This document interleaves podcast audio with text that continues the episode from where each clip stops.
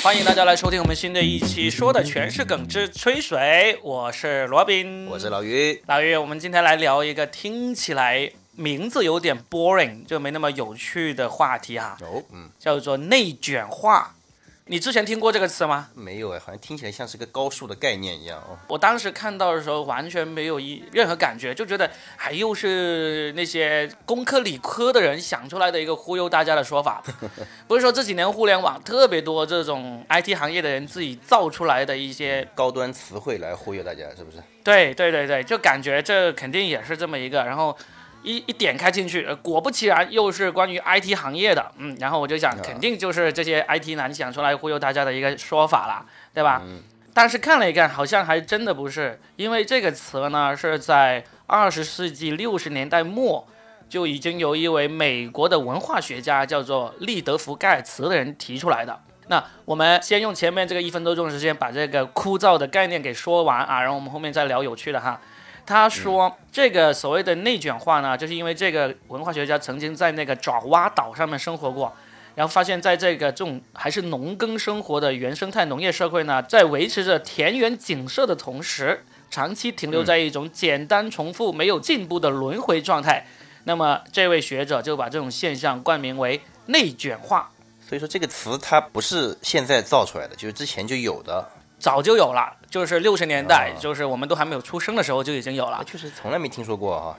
对，但是现在呢就被大家拿来来形容现代社会，特别是程序员、互联网 IT 工作人员的一个情况，就是比较普遍。就是说，他们开始这个行业的一些基础工作之后呢，就基本上是一直在做同样的工作，没有什么变化。那我看到这个说法之后，我其实因为你也是做程序员嘛，我就想，哎，特别想跟你聊一下，就用这个最新的称呼吧，内卷化这个现象，你之前有感受到过吗？呃，说实在的，我没有啊，但是因为我的情况比较特殊，因为我去的都不是大公司，都是小公司。小公司的话，其实它不太会让你有机会，就是长期处在某一个模块当中的这样一个固定工作。小公司的话，你其实要做很多事情的，甚至每天都要去挑战自己的舒适区，因为你不停的会有新的挑战出来嘛，对吧？你得一个人去胜任很多岗位的。小公司情况不太一样，我觉得。所以就你在小公司里面，就算你是程序员，就算是做这种最基层工作的人，你想要内卷化也没那么容易。老板会时不时的会过来，比如说啊，我本来是一个 Flash 的程序员，对吧？我那个时候还有 Flash 啊，就是叫 Action Script，我的这个脚本语言。过过几天，老板就会问你，你有没有写过服务端啊？我说没有啊。哎呀，很简单的，来个来来来，你试一试，试一试。是这样的，哎呀，过两天老板还问你，哎，你有没有这个开过车啊？对，很简单的。啊，对对，先拿个驾照啊，然后我们公司就可以不请司机啦。过过几天还有厨子什么，你都可以胜任了。但确实确实就是这个情况。所以这个呢，就是会诞生在大公司里面会多一点，对吧？嗯，但是我自己看到这个文章，它里面其实说的挺忧虑，就是很担心这些在大公司里面工作的年轻人，他就最终就日复一日的重复，然后失去活力，就这么过一辈子了嘛。但是我也有想啊，这种所谓的内卷化，其实我们在某一个阶段其实赞美过这种内卷化的那个工作的，就是说我们希望这个人是一颗螺丝钉。就在他的岗位上，哦嗯，在他的岗位上发挥他的功效。你既然是一颗螺丝钉，你就不要想着去当一颗齿轮，不要去想着当一个发动机、一个方向盘。嗯，嗯其实我们有一段时间是特别特别赞赏这样的一个工作方式的，对，但是现在呢，就忽然就变成了内卷化。那是究竟是啊这个道德的沦丧呢，还是时代的进步呢？究竟是会是一个什么样的情况啊？因为这种社会现象，其实我们以前除了经常说这个螺丝钉作为比喻之外呢，我们还会说到那个日本社会。其实日本社会呢，好像也是说大家都在大公司里面工作，然后呢，每个人都遵守自己的那个工作岗位，也是一种美德，特别赞美的一种说法，对吧？那现在好像也反过来了。那现在我看到有一些批评日本那个社会工作的现象的文章，也开始说，现在日本变成了一个低欲望社会什么之类的，就是因为大家都觉得就像蚂蚁里面的工蚁一样，辛辛苦苦的工作一辈子，然后就就没有什么很大的追求那种，所以大家都变得要压抑自己的欲望，不然的话，可能你欲望太盛，你的工作、你的社会地位又达不到，你又不能匹配，你就会很失落，就是对吧？就最后落差很大，对吧？导致你出现了一些什么反社会的情绪，是不是？对啊，所以我们今天聊这个也是想要探讨一下这个事情，因为我跟一个朋友聊到这个内卷化的时候，他也是在一个大公司里面工作嘛，他说他们公司就特别多这种，他认为也是属于内卷化的人。我说举个例子说一下是怎么回事。他说有些人他就工作到真的是大家来说，本来现在凡是在互联网公司，你正常时间下班的人基本上都是没有的，那基本上都已经会拖到晚上七八点才下班，这就已经比你的这个工作上的要求已经超出挺多了。但是呢，他说依然会有一部分人他硬是要拖到那个十点十一点才下班。有时候你就想啊，你那么认真，那是不是想要博升迁啊，博表现啊？但是你很快就会发现，这里面的人大部分其实都是那种升迁无望，或者说你的把他的数据业绩拉出来一看，几乎都是属于这种靠后甚至垫底这种层级的人。他就认为，就是说，嗯，这种人其实就是内卷化的最大的一个一个生力军，就是看起来很忙，对吧？但其实他产出确实不高。对。就是说，他也不是说，嗯，那个在磨洋工，他就是只能做到用这样的增加工时来完成他目前的这个工作。当然，他他肯定也是因为没有找到方法嘛。因为我们都是读过书出来，大学出来，你会知道，其实做一件事情，你真的找到方法，认真做，大家那个智力都差不多，不可能会别人八个小时完成，你硬是要十二个小时才能完成同样的东西的，对吧？又不是什么科学公关难题那种东西。我这个朋友就是大公司里面工作嘛，那当时很不巧，咱俩都没有在特别大的公司里面工作，好像就没办法去感同身受来说这个事情。但是我可以延伸开去。哎，对我也在想，可以延伸开去，就是，嗯，我在想啊，就是刚才所谓的这个内卷化，我把它分成的两个方向啊。第一呢，就是像我们刚才说的，就是说一个螺丝钉，对吧？就是每个人他。在这个工序的设计上面啊，这是对工序设计比较科学的这种大公司而言，对吧？因为每个人的需要做的事情就像流水线一样，被它分割的非常细致了，是不是？嗯。在这种情况下面，其实每个人真的如果只要各司其职，它整个公司是可以很精密的运转起来的。但这个呢，对管理层要求是比较高的，它需要你去规划你所有员工的整个的这个工作流程啊什么的，对吧？嗯。呃，这种情况下面，我倒反而觉得，就是说大家如果。是按照这种流水线工作，反而会让企业更容易管理啊。如果你中间不出什么差错什么，但是另外一个方面呢，也像你说的，就是哪怕就是这些工序全部规划好了，其实人还是要发挥一些主观能动性的，对吧？他需要去不停的提升自己这个岗位上面的，因为没有东西是完美的，可以不提升了，就是对吧？对他还是得想办法去去优化啊，去改革自己的一套工序，对吧？嗯，所以我就想啊，这种所谓的内卷化，它可能是指在那些它本来是可以外卷的一些岗位上面啊。嗯嗯。就是说，例如你在说当程序员，你都知道现在全世界最牛逼的几个程序员，他现在都是世界首富了，是吧？贝索斯啊，比尔盖茨啊，马克伯格啊这些。所以呢，其实作为一个程序员在大公司里面干的话，其实你是有无限的可能，没有天花板的让你外卷的。但是呢。你却在这样的行业里面就保持了日复一日的重复劳动这种做法呢？其实这个是真正的内卷，因为是自我选择的一种内卷，你没有选择往外去拓展、去上升。这个内卷化的行为呢，其实就跟我们刚才刚刚提到的这种在平凡的岗位上面当一颗螺丝钉那种有点不太一样。我现在想到，你有一些工种哈，你无论怎么做。其实你真的可能有可能当一辈子那个螺丝钉的。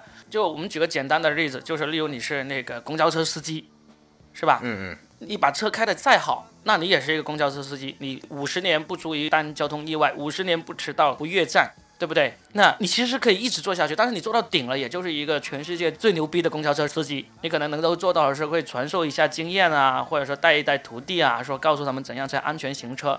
但是至少在这个岗位上面，你这个可以五十年不变的，所以这种呢就不一定就是内卷化，所以这种就不是我们刚才开始说的那种所谓的内卷化。对，因为他这个没有条件外卷，就是对吧？你要在外外卷的话，你可能就不是开公交车了，就是例如我刚才说到的，你开公交车车开的特别好，然后公司就让你去带徒弟，让你去开讲座，去让更多的人了解怎样才能把公交车开好，那你其实已经换岗位了，对吧？你就换到了一个培训。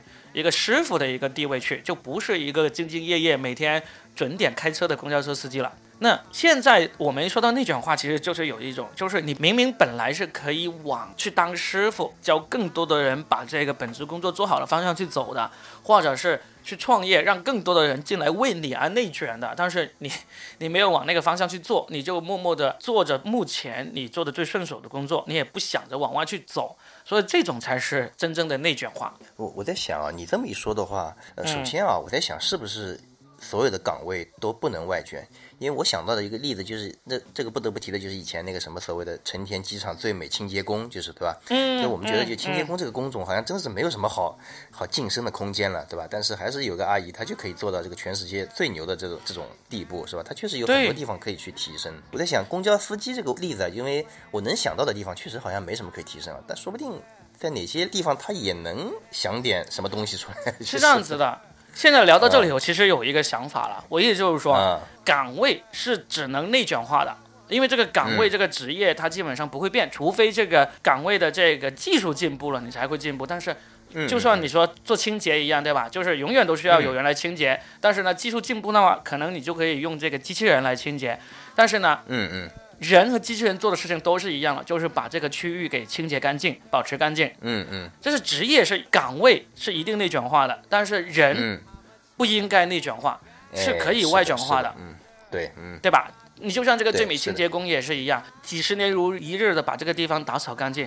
一样，你会变成全世界人都知道。哎，对你，甚至你就是谈一谈，你为什么那么有毅力做好这个事情，或者说你怎样最有效率的做好这个清洁工作？哎，是的，嗯，是，对吧？是怎么回事，嗯。这你的职业又变了，你就变成去教别人怎么把这个内卷化的岗位做得更好的一个人了。嗯，他其实啊，就是因为他是实实在在去做这个岗位的人。所以他其实是比其他人更清楚这个岗位在哪些地方可能需要技术革新，对吧？哪些流程可以优化，对吧？他他这个东西是比别人更加的了解。那说回公交车司机啊，说不定也可以啊。他在每经过，因为他每天经过的城市道路有可能是相对比较固定的，对吧？那么他对这个城市道路交通，他可能也是非常了解的。他知道哪些道口可能这个交通信号灯的频率啊，或者说是不合理啊，或者干嘛，他甚至可以去学习这些东西啊。对，嗯，所以那天我看到这个话题的时候，喜马拉雅的人有问我，他说你们有没有兴趣聊一聊这个话题？我就说，其实这个话题从我的角度来说，我觉得兴趣不是太大，因为这从来都不是对我是一个困扰。就是首先我我没有在太大的公司里面工作过，我没有见到过这种内卷化的同事，有见到过，但是呢，其实也是偶尔一段时间。但是呢，我自己就从来没有陷入过这种困境里面去，因为基本上我换工作的频率比较频繁。我我是大学刚毕业，我就去了那个邮政局里面去工作，然后呢，不到一年我就跳槽了，因为觉得那份工作太没有意思了，就是让我们去推销那个邮品，就是把邮票做成某些纪念品，例如什么做成镀金邮票，或者是那种邮票水晶座，就是把邮票嵌在一个水晶座里面，拿到桌子上当摆设。那这种实质说白了就是工艺品嘛，工艺品，然后就让我们去向那个企业啊那些会购买大量的这种产品的企业去推销，其实就是推销员，你就告诉他我们这里有一些很特殊的工艺品，这个只有我们邮政局才能做的哦，这样子。我就当时有看到有一些员工，他们做这个工作其实也已经做了十多年了，他们就有一点点像这种内卷化的这么一个行为。当然了，他们。呃，如果卖的好的话，其实提成高的话，那其实也不错。他至少不会像那个流水线工人一样，你只能通过这个呃加班来。累积这个工作量来赚钱。他们要是不小心找到一个大客户啊，例如这个什么机场的，给每个旅客都发一个这样的纪念品，那你就发达了，是吧？一下子卖出去几十万个。当时我就也觉得没意思，因为最最最主要是我干不过这些老员工，这些都是都需要人脉，都需要这个社会资源的。固化其实是对。哎，后来我就很快又又跳槽去了一些别的公司，但是基本上在每一个公司里面，我其实我都挺快做到我所在的那个部门的一个顶。的，就是我去做销售，然后基本上很快就做到这个部门的销售经理了，或者是做到这个区域的销售总监了，然后又觉得没意思了，然后又换下一份工作，我一直换换换换了，好像有六份，十二年换了六份工作，最后才开始做这个脱口秀。你尝试的东西也挺多的，其实是一直还是比较积极的，就是哈。所以内卷化这个事情，感觉就是比较消极嘛，就是你放在田园牧歌的社会，就好像很浪漫。但是这种浪漫呢，也是你们这些已经外卷化的人回头去看的。你你让一个农民说你的生活好浪漫啊，农民可能会说傻逼给我滚，可能会这样说。那 对吧那可能我倒是有点这种内卷化的倾向，因为是这样的，就是说我觉得啊，这个东西其实是跟你的生活态度有关系的。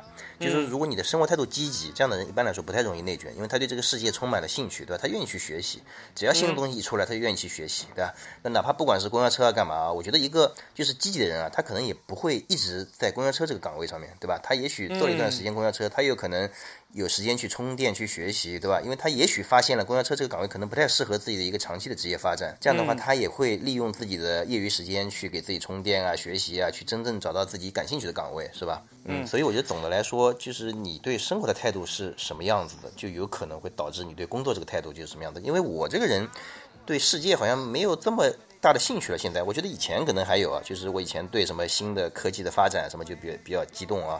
现在整个人确实有点变老了的感觉，就是对现在世界的一些技术进步啊什么也没有什么兴趣了，就特别容易消极，就是。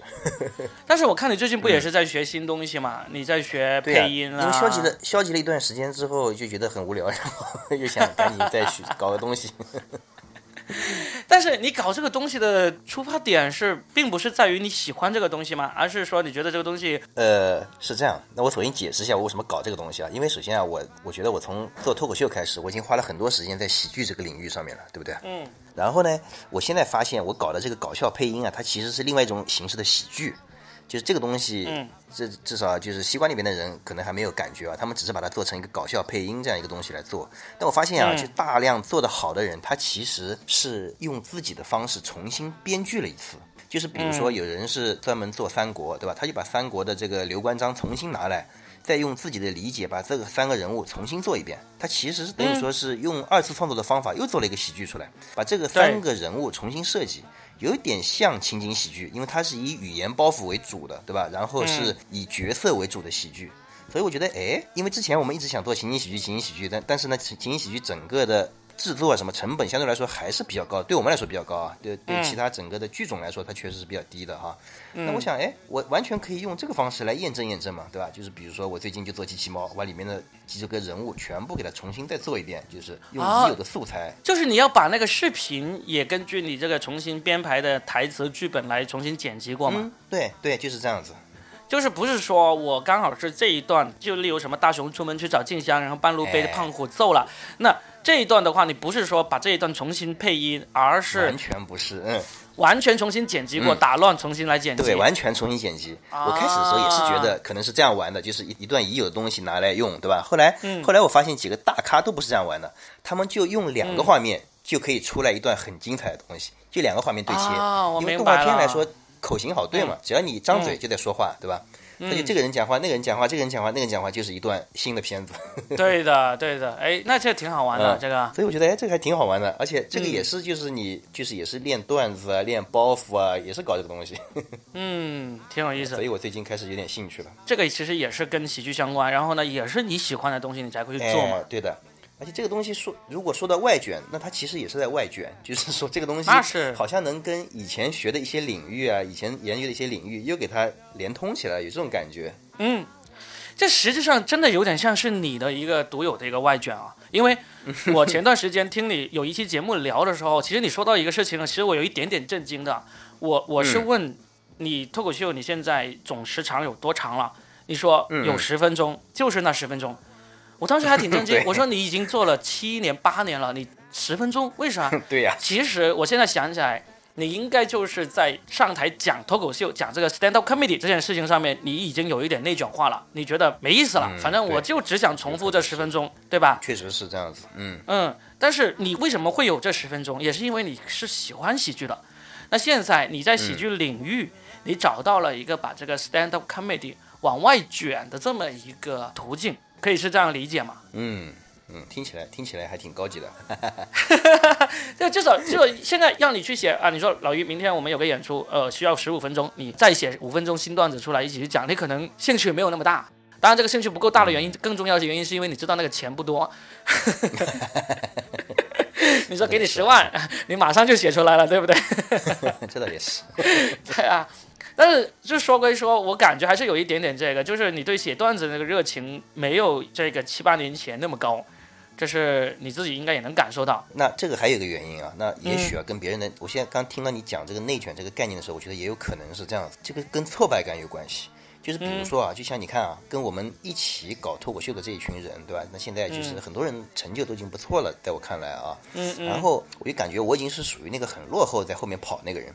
就是说，一个很落后的人坚持和一个跑在前面的人坚持，这两个人需要的这个力量其实是有很大差距的，就是对吧？嗯。落在后面那个人需要更多的动力去坚持这个东西。是的。一般来说。对吧？落太落后的人可能就不做这行了，就是对吧？就像公交车司机一样，他感觉我靠这个太没意思，他可能就要转行了，对吧？所以说，对一个落后的人来说，坚持会更困难一些。我觉得有时候内卷啊，也跟这个有关系。我想起来，我以前啊，就是我初中的时候物理其实还不错，但为什么不错呢？就是因为我第一次物理考试啊还不错，就是因为这个运气的问题。后来我就觉得，嗯，也许我在物理上面有造诣，对吧？然后就开始好好学了，就开始自己主动的去做习题啊，干什么？就是因为那一次考的还行。然后后面就开始进行进入一个正的反馈了。嗯，是的，是的。嗯，在我以前还在公司里上班的十二年的时候，我也有总结过类似这这么一个的说法。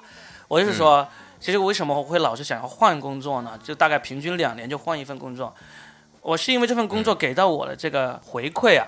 他没有达到把我往前推的那种动力。我说一份工作，他要让你在这份工作上面不断的做下去，不断的向上向呃外卷啊。当时当然没有这个说法，但现在是说你要不断的向上向外去卷的话，有两个很重要的那个指标要放在那里。就第一，你这份工作的那个天花板是足够高的，不会是说你在里面随便一下努力，你的头就顶到天花板。这是第一个。第二个的话，你做这份工作，你是要有阶段性的、持续的有一些这种成就过来的。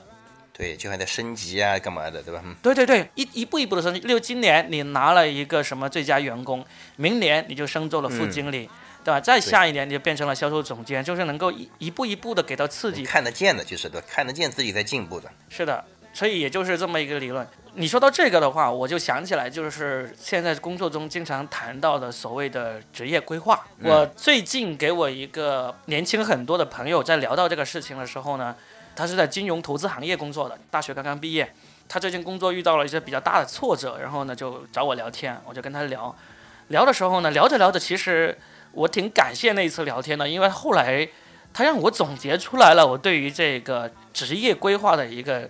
你像我都已经四十多岁了，我工作二十年了，我到今天我才总结出来，哎，职业规划这个事件呢，其实是真的，你需要花时间才能想明白的。我当时我就问这个小朋友，我就问他，我就说，那你现在遇到挫折了，那你下一份工作你想做什么？他说想要还是做回这个金融投资这个行业。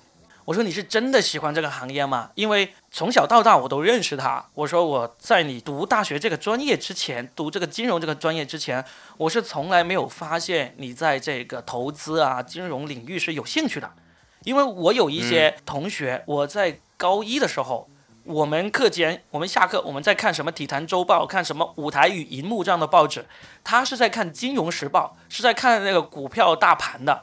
然后这个人就从那时候天天开始，他只有兴趣聊这个股票，聊这个金融市场。也有大学，他也读了这个。毕业之后呢，一直到现在二十多年了，也是在从事这个这个金融行业。我说像他这样子，我觉得他才是真正喜欢。我知道他其实也没有赚多少钱，他现在也也没有变成我们同学当中的那种啊富豪级别的人，但是他依然津津乐道的在做这份工作。我说这才是真正的喜欢。但是呢。对于这位小朋友，我就在你读大学之前，并没有看到有这些现象。那会不会有可能是你是因为刚好读了这个专业，然后刚好做了这一行，才误以为自己真正喜欢的是这一行呢？然后他说，他说也有一点点可能，因为他也没有做过别的行业，也有可能，例如说他做了一个什么车间工作的，他可能也会很喜欢。嗯我后面我再问他一个问题的时候，后面这个问题就是给我自己也带来一个一个感悟的，就是我问他，我就说那这样子，我再问你一个问题。就假设你在这一行你做得很好，你可能花了个十年的时间，你做到了财务自由，那你想干嘛？财务自由之后，你猜猜他是什么答案？嗯，他继续做这个吗？他的答案是去玩。哦，我就说那就说明有问题了，因为你做这份工作的目的是要财务自由，财务自由的目的是可以去玩，那说明你最想的是去玩啊。你最想的不是把这个工作做好，赚更多的钱啊，对不对？那你就要想一想，既然你的终极目标是去玩，那你要不现在就开始玩？你现在就开始玩是可以的，对不对？因为现在 玩也是一门职业，玩也是可以成为，哎，是的，成为这个行业的这个领军人物，甚至成为行业领军。只要你玩的好呗，就是对啊，就是我就引导他，我说我说，那你十年之后财务自由了，你想去玩，你要怎么玩？有没有想过？我说，如果你说你甚至连怎么玩都没有想过，那我告诉你，可能你所谓的玩就是去环游个世界，去各大城市看一看，海边晒晒太阳，坐坐游艇，逛逛街。我说这样的生活你可能一年就厌倦了，不要说一年，可能半年就厌倦了。嗯，是的，对不对？那你一年、半年，甚至你三年才厌倦吧？三年之后你还是得要生活啊！三年之后你才三十五岁，还不到四十岁，你还有大把的人生要走，那你干嘛？所以我就说。其实所谓的职业规划，我觉得以前呢真的没有人给我讲过，但现在我想通了。所谓的职业规划，就是你要先想清楚，你在财务自由之后，可以为所欲为之后，你最想做的是是什么事情，那才是你真正应该去规划的事情。如果你可以为所欲为之后，你想做的，例如就是啊，天天喝酒、饮乐、泡妞、泡帅哥。你现在就可以去做这个事情，现在就可以往这个方面去做，对不对？是的，我有见过很多这种，就是喜欢美酒、游艇、美女、帅哥的，他们就变成了这种 party 的那个行业的一个精英人物。他每天的工作就是筹划 party、开 party，他也很爽啊，因为他筹划 party、开 party 虽然是工作，但是他一样可以在这个 party 开展的时候，他作为这个 party 的负责人，他爱喝多少就多少，爱怎么玩就怎么玩的呀，对不对？嗯。我刚才想到，就是说这个事情呢，它可能也有个前提啊，就是因为有时候你能找到一个你自己喜欢的东西，其实也是挺幸运的，是不是啊？就就类似于，哪怕是我们最近在搞这个配音这个事情啊，我发现就是搞笑领域，你也有很多方向，就很多人他其实并不知道自己。最适合做哪个方向？那职业其实也是这样的，就是对吧？就比如说你，你说你就是那个六年里面换了十二次工作嘛，对吧？其实你也在一直在找自己喜欢那个东西，是不是？对，嗯，所以说其实你能找到自己真正喜欢那个东西，其实还是需要花点功夫的哈，有时候还得走不少弯路。其实是，所以我对于那十二年，其实我现在想起来是特别恨的。就经常，我现在回想起这些时候，跟我的家人啊、朋友说，这个时候他们都会有安慰我说：“哎呀，如果没有那十二年的经历，你说不定今天也不会再做这个脱口秀这个事情。”那我觉得是肯定的，我觉得。其实我知道，其实是安慰，就是每个人你都能这样说啊。要不是我有当年的高考失利，我也不会变成今天的这个亿万富翁，是吧？就是你，就是你，你不能重来，你只能这样安慰自己。你要是没有那十二年的经历，那你今天也不会在这里录这个啊，说的全是梗，是吧？就是对，啊是这样子，嗯嗯。但是你不是为自己的以前懊悔，但是呢，如果是有这个。机会去跟别人去说，例如这个正当年轻的年轻人，他正在做职业规划的时候，我觉得我们就有这个也不叫义务吧，反正我们就是把我们的想法给说出来。毕竟这个是我们经过了十几二十年的人生经验才能总结出来的。所以那天我跟我那个小朋友聊完之后，我自己反而对我自己总结了一下，因为毫无疑问，我跟他说完那么多大道理的说教之后呢，他就会反问我啊，毫无疑问的啊，任何一个想要跟小朋友说教的人，你都要做好这个准备。你跟他说了什么？你会被反噬的。你先准备好答案，免得被问死，是不是？对，那以前我就没有准备任何答案，但是被他一下子反噬了一下，反问了一下。但是还好我想到了，而且也很庆幸，就是因为他这么反问了一下，然后呢，我也总结出来我自己要的是什么了。他就说，他就问，嗯嗯，他就问我，他说：“那你想要的是什么？如果你现在财务自由了，你要做什么？”然后我想了一下，我就说，其实我从二零一二年开始做脱口秀，到目前为止已经过去八年时间了。我从这个给别人写稿，到现在也还是在给别人写稿。那但是呢，我现在多了一些做这个音频节目，录有声书啊，然后前段时间还做了这个短视频啊，也写书。这些过程呢，其实这八年来都是变化不算太大，都是在这个内容创作领域，而且这个创作都是偏向于这个喜剧方面的一个创作。嗯，然后我总总结出来说，其实我最想最想要的，就是创作。我创作东西出来了，然后拿到社会上，得到这些欣赏者的这个认同。我不可能得到所有人的欣赏，所有人的认同，但是我要得到欣赏我这一类型作品的人的的认同，这就是我最想做的。至于我是做舞台的脱口秀表演呢，还是做这个音频呢，还是做视频呢？反正形式不限，题材不限，对吧？对，形式不限，题材不限，但是我想要做的就是创作东西，然后呢得到认同。所以呢，假如我财务自由之后，我会做什么事情？我就会用我财务自由所带来的资源，去更好的创作。例如，你看我现在就只能自己给自己写段子，那嗯，我说不定我财务自由之后，我就会请一帮编剧，他来给我写段子，因为我有段子的审美能力，但是我的创作能力确实不够，那我就请一帮编剧给我写，写完之后呢，我又用我的资源去组织一场全中国甚至全球的演出。嗯就是因为我财务自由啊，我可以请这个演艺公司帮我来做这个事情啊，对不对？赚不赚钱，对，我不是那么看重，但是我看中的是我有能力奉献出更好的作品，对吧？那也是啊。财务自由了，万一观众不够，我还可以请观众来看我。对呀、对呀、对呀、啊，请水军给我写，请水军给我写营销文啊，对啊，我就随便发一个标点符号，都有一个亿的转发，对吧？这种，对不对听？起来还是挺诱人的啊。对呀、电影嘛，其实我很想做电影，但是目前来说，嗯，我做电影不具备任何的这个资源，我能做的就是写一个剧本出来，但是这个剧本写出来之后，没有人拍，没有人要。我有了这个资源之后，我就可以拿个剧本，我就请一帮优秀的电影编剧来，我们一起来创作，或者他创作完了之后，我来加入我的意见，然后呢，我们剧本打磨好了，我再去找这个导演，找那个制作人，对吧？找发行公司、就完了。那最终就这部电影出来就是我的作品啊，我就是这个 producer 呀，是吧？嗯，所以说就是真正的就是爱好或者说是兴趣，对吧？其实就是说哪怕不给你钱，对吧？你也愿意往下做的这样的一个事情啊。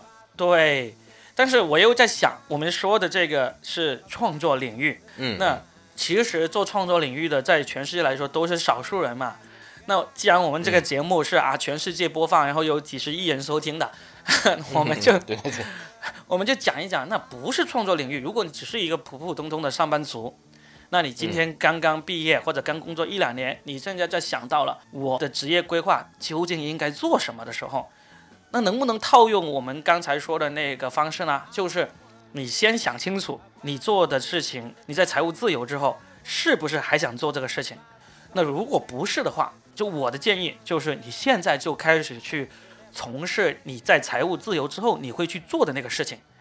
那可能有些人就会想，我可能真的没有办法去做这个创作的东西。我财务自由之后呢，我也还是开开车，例如一公交车司机，对吧？我财务自由之后呢，我也还是想要开车，那就对了，那就说明你就真的喜欢开车。那你现在就开始从事这个跟开车有关的领域啊，对不对？你想想，开车嗯是一个多么大的一个行业啊！你可以在这一行从事多少？你可以去做这个呃，你可以做运输车队啊，你可以去做这个造车呀，对不对？其实你这么一说啊，我想起来，专车司机里面有好多人都是已经财务自由的，他们就是觉得就喜欢干这个事儿，还继续来干。是吧？有这个可能性啊，因为他财务自由之后，他可能也不是说那种真正意义上的财务自由，他只是说我就算是不工作，也不会说家庭陷入什么经济困境那种哎。是的，对不对嗯然后呢，他就想，哎，那我现在可以去开个店来卖茶叶，可以呃卖这个文玩，什么都可以。但是呢，我不喜欢，那我就开个专车，我就每天出去兜几圈，我开车又开得好，嗯然后呢，我又能跟不同人聊天什么之类的。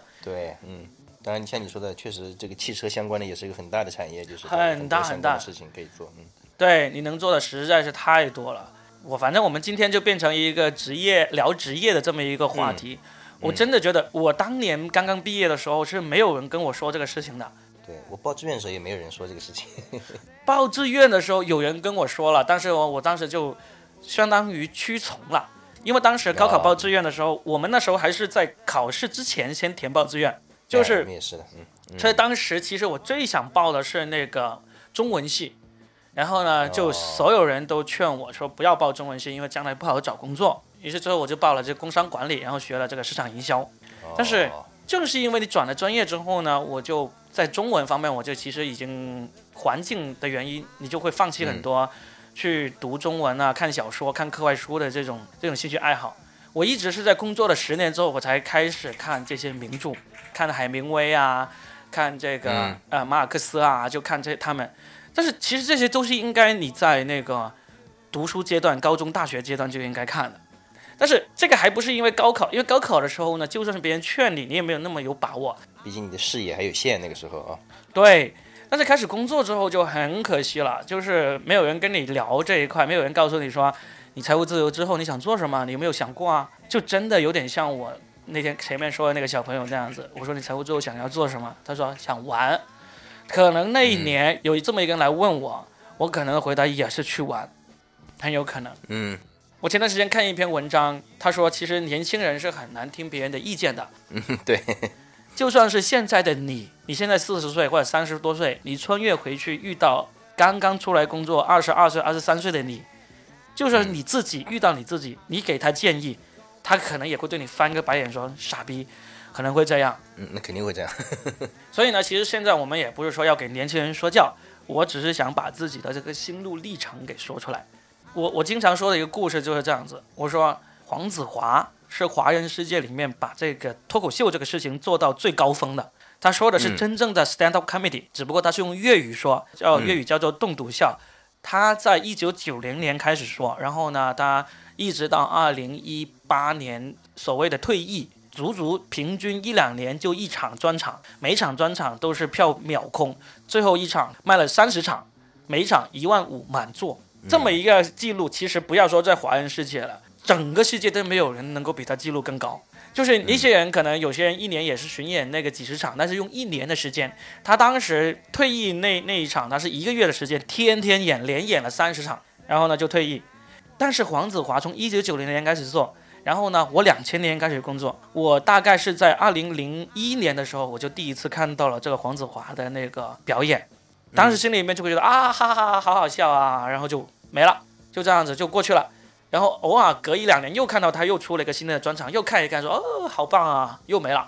然后呢，但是人家周立波就不一样，周立波好像是在二零零五年的时候，他就第一次看到了黄子华的这种脱口秀表演，他就说嗯哎。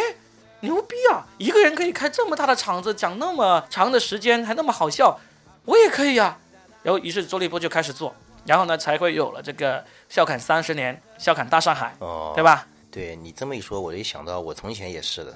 你看，现在我们等于做的也是这个搞笑视频这个领域嘛，对吧？嗯但其实嗯搞笑视频在大概零五年那个时候，已经我也已经接触到了。那个时候有后舍男孩啊，教授易小星，其实那个时候也开始做视频了，对吧？那个时候我一嗯看教授易小星的视频，觉得啊好好笑，但是从来没想过，哎，自己也要去研究研究做这个东西。是是，因为那时候呢，真的没想过这会变成一个行业，你没有办法用现在的目光回头去看嘛。但是，假如那时候就有这个思考说，我将来要做什么，我就算不知道我将来要做这个喜剧，我至少要知道，哎，嗯我是喜欢创作的，那将来我会不会去做一些创作类型的东西呢？所以，如果从那时候开始想的，可能就会方向就不太一样。是的，甚至于就把它当成一个兴趣爱好，慢慢去尝试起来，其实也是值得的，就是。对呀、你想想，我两千年看到黄子华，然后呢，中国大陆第一个脱口秀俱乐部是在二零零九年才成立，也中间过去九年，你哪怕稍微早那么一年半载，忽然想到，哎，黄子华做的事情我也可以做，因为连周立波都可以做了，是不是？你就 你就可以去做了，但是你硬是没有想到。所以后来呢，我真正开始做这个脱口秀呢，我在二零一二年开始做，然后二零一二年的时候，我也看到了黄西老师出的那一本自传，就是黄瓜的黄，西瓜的西，哦，算是那时候才真正的了解到了，原来脱口秀行业在美国已经是这么久远的一个历史，这么大的一个市场。相当于在看黄西老师这本书之前，我已经半只脚踏进了脱口秀这个行业，然后看完他那本书，我就决定把两只脚都踏进去了。哦，那黄西老师这本书还挺重要的，其实是。还挺重要，还挺重要。我我不是很快也有一本书要出版了嘛，我还在最后那个后续里面有提到了，我就是说黄西老师算是领我进门的一个、呃一个另一条腿也也拉进了脱口秀圈子的人。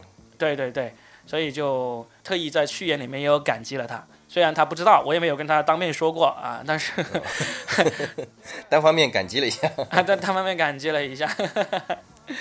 嗯、所以今天就聊一聊这个职业这一块。那所以老于，你现在算是找到了能够明确你后面会继续做这个搞笑视频这个方向吗？还是也只是现在还在尝试阶段？还是尝试阶段嘛，因为你看，这毕竟做了一个月才十块钱的收入，对吧？如果嗯，一直是这个情况，我估计也坚持不了多久吧。还比不上脱口秀是吧？起码脱口秀现在演出一场也有一个三百啊。哎，就是我最近才发现脱口秀的那个市场演出报酬，竟然是比不上我们当年哎。你有没有发现？就现在你去演一场脱口秀，你讲十五分钟，我们在深圳基本上最低价是两百块，最高的地方好像是给到四百而已。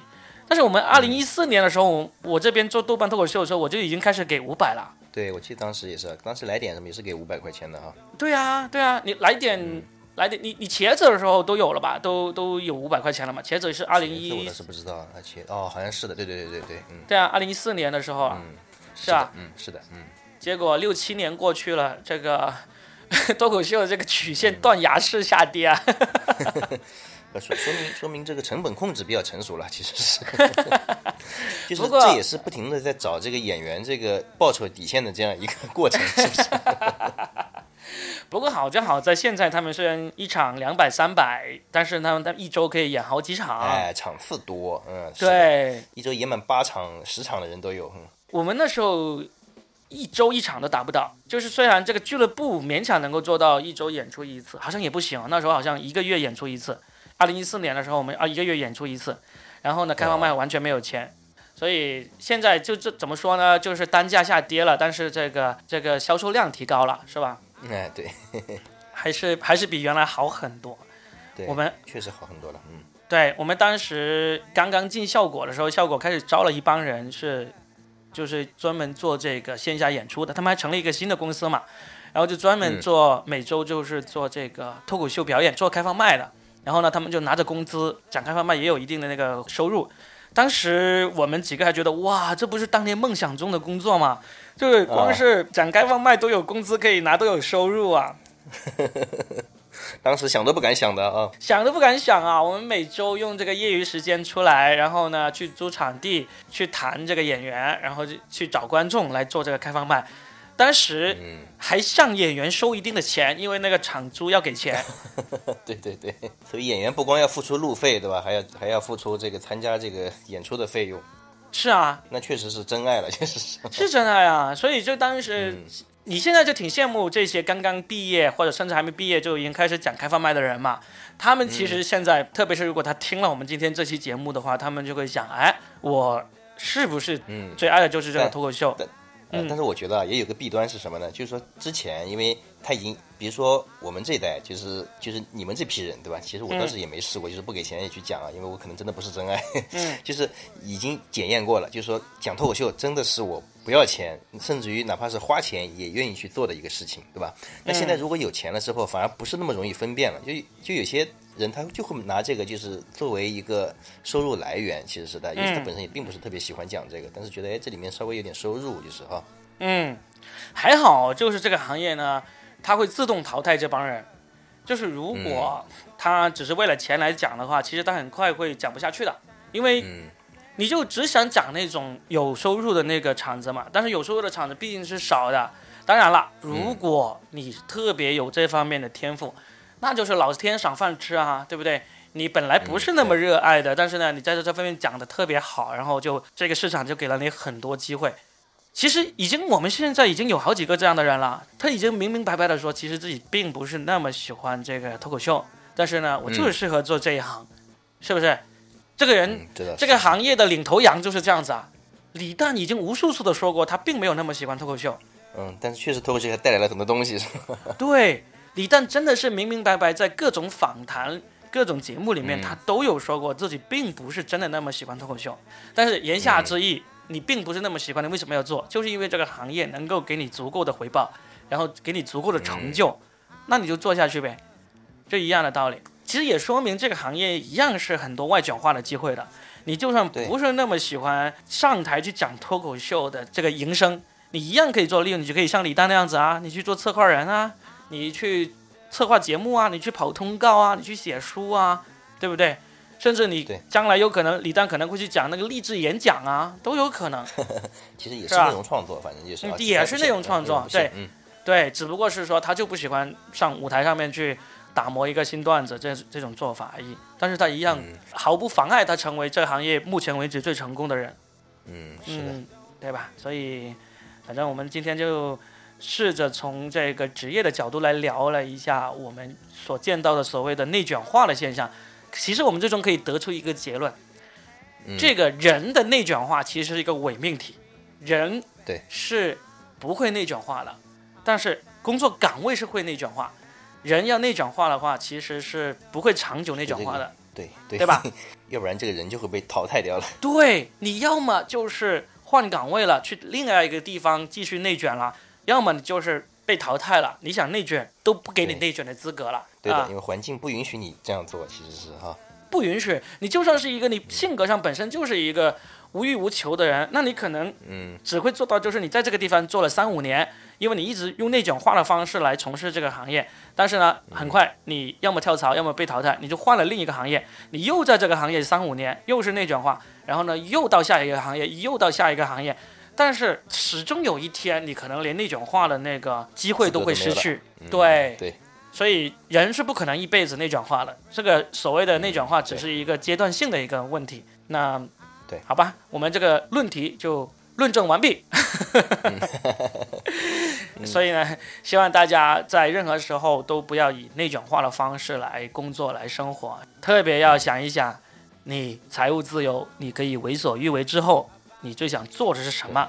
用这个来激励自己，啊或者是假装自己已经财务自由了，有的 来盯着那个事儿对做。，不用假装自己财务自由，你就明白你想要什么，你现在就开始向那个方向去做。哎就像我们刚才谈到的，对不对？你想玩，那你现在就开始玩，你现在就把玩，寻找一份以玩为职业的这么一个工作。嗯，因为这些事情其实它最缺的啊，就是说，并不见得是钱，钱不见得是一个最最需紧迫需要解决的问题。其实哪怕没有钱，其实也是可以开始做的。这以前可能不太知道这个点，就是哦，以前可能不知道，现在我觉得你可以知道。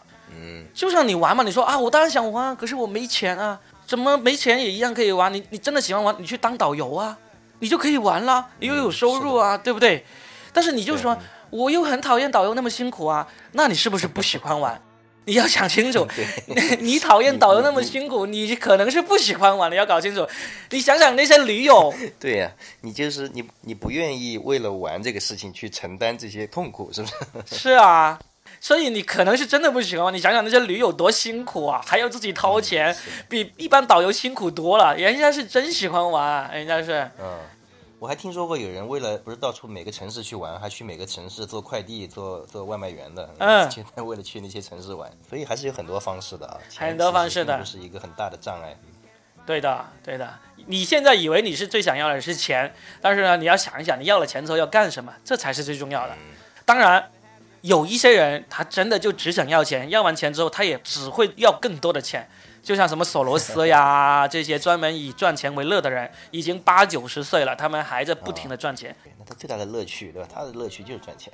他财务自由之后要做的事情就是赚钱。对，财务自由之后是找更多的人帮自己一起来赚更多的钱，那也是找到了自己想要的东西，是吧？对，好吧，我们觉得我们这一期应该会给很多迷茫的年轻人指明一条明，点了一盏明灯。好吧，记得在我们节目下面评论一下啊，订阅一下，推荐一下给你们的朋友。好，嗯，嗯，那我们这期就到这里，哎，好，嗯，谢谢大家，我是罗宾，我老于，拜拜。拜拜。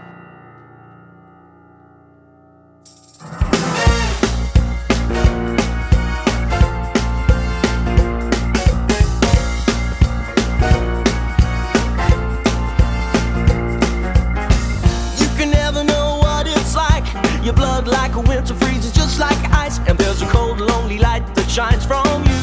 You wind up like the wreck you hide behind that mask you use. And did you think this fool could never win?